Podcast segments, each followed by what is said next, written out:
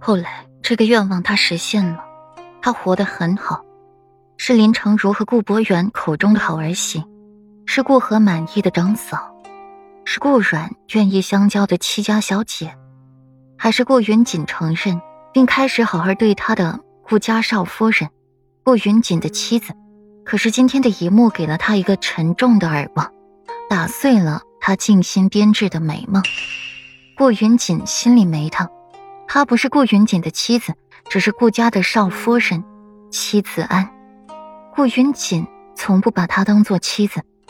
顾云锦的脸色微微难看了，想要说什么，可有千言万语堵在了喉咙，一个字也说不出来。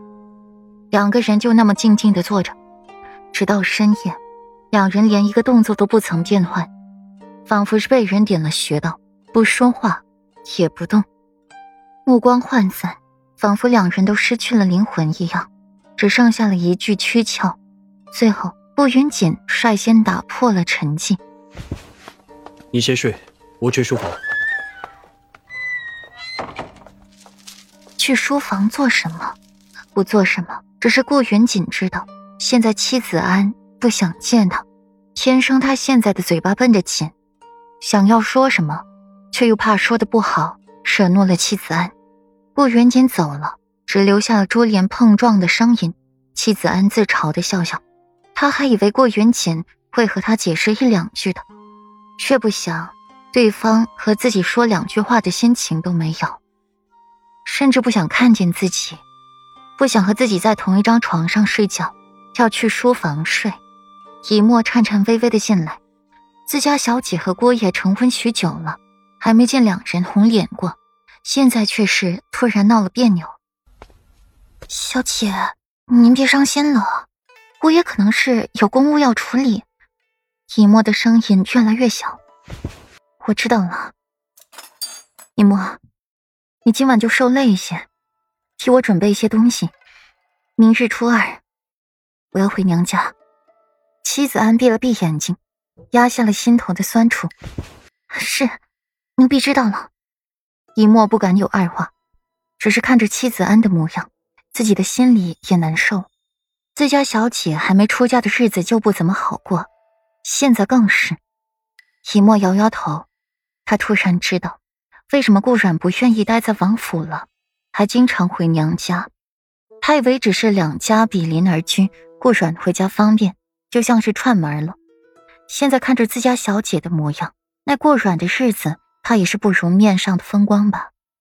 以墨可怜完了自家小姐，又去可怜顾软。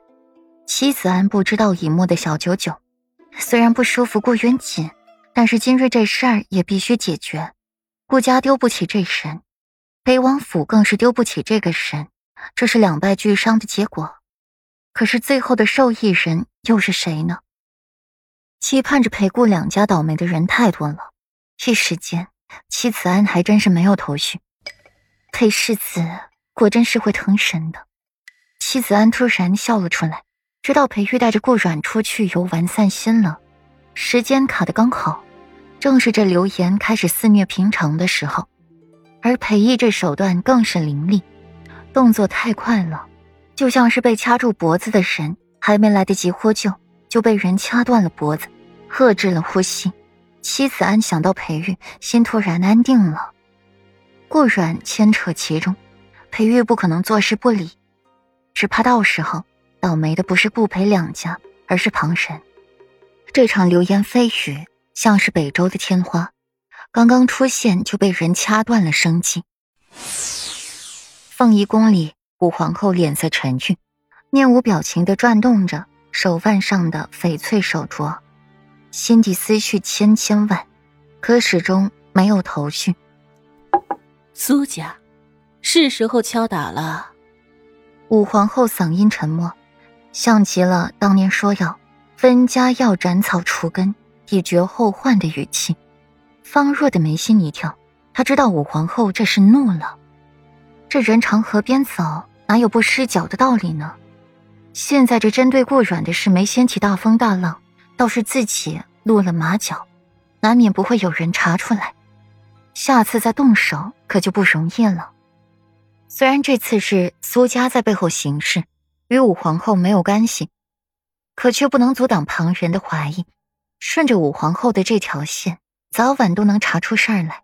更别提了，这宫里面还有好些个对她虎视眈眈的妃嫔呢。